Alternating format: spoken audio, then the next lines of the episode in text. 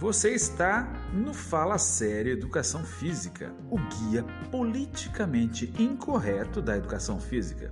Aqui você recebe dicas para melhorar a sua saúde e, de quebra, contraria o senso comum das modinhas fitness. Eu sou o professor Márcio Honório e acompanhe nossas publicações.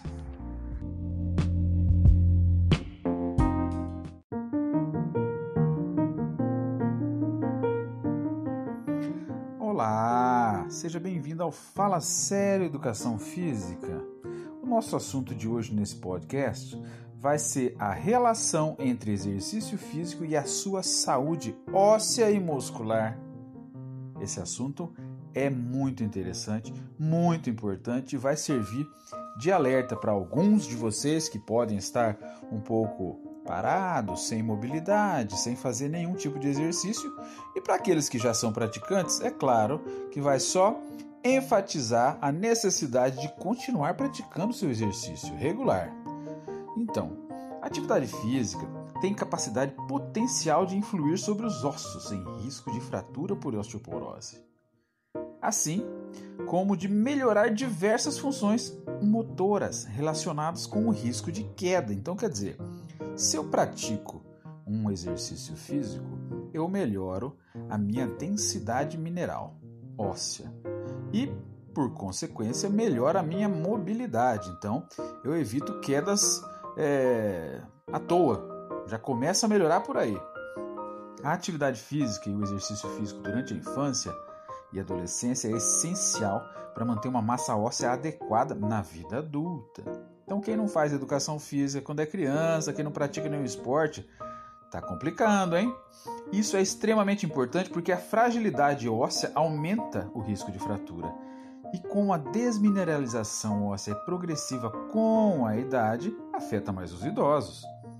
Por sua vez, na mulher pós-menopáusica, quando diminui os níveis de estrogênios circulantes, aumenta ainda mais a desmineralização óssea. Se você estiver parada, então, minha amiga, pode tratar de começar a praticar algum exercício. Muitos estudos já demonstram que a atividade física regular melhora a mineralização nas mulheres ante a presença de estrógenos. Olha só que interessante aqui um dado do Colégio Americano de Medicina Esportiva.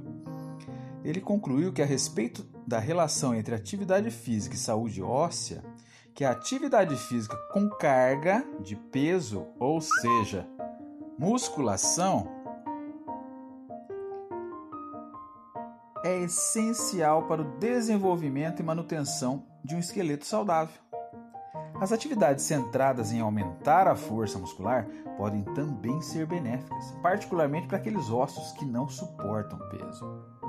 E as mulheres sedentárias, vamos tocar nesse assunto de novo, podem aumentar ligeiramente sua massa muscular, tornando-se mais ativas.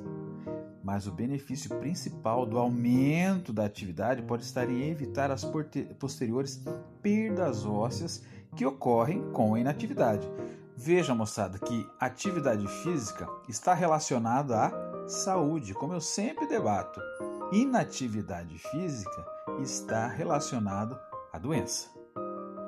Com respeito às pessoas que já padecem de doença osteoarticular, artrose, artrite, reumatoide, embora uma atividade intensa, vejam bem, acarrete altos impactos ou cargas de torção, ou que cause lesões, aumente o risco de sofrê-las, os sintomas e a mobilidade melhoram ao praticar exercícios de moderada intensidade, de forma regular. O que o professor Márcio vive preconizando?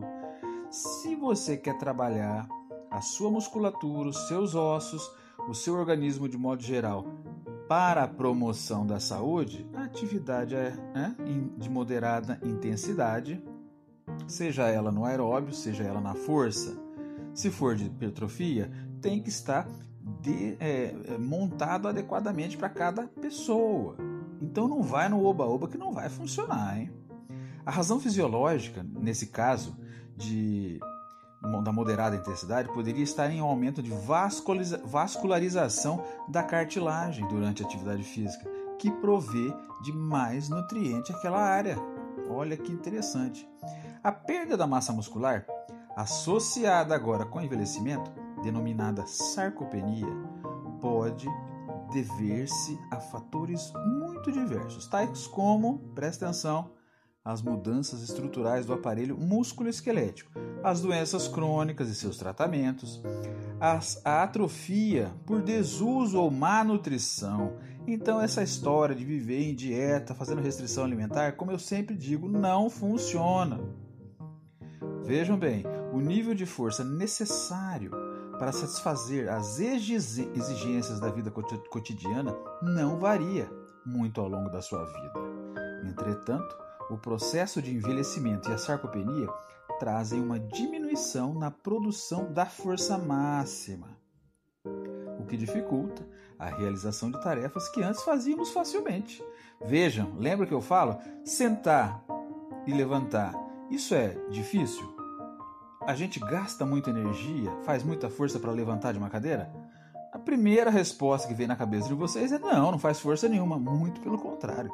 A gente precisa de muita força para se mover. Tá entendendo agora? E com o tempo isso vai acontecendo aqui, como está dito no texto. Isso vai sumindo. Então, por que parar? Vamos perder tudo? Não.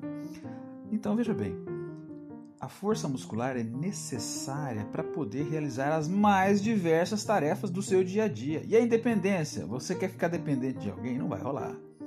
Então vamos lá: subir escada, levantar-se da cama ou simplesmente andar. Precisa de força.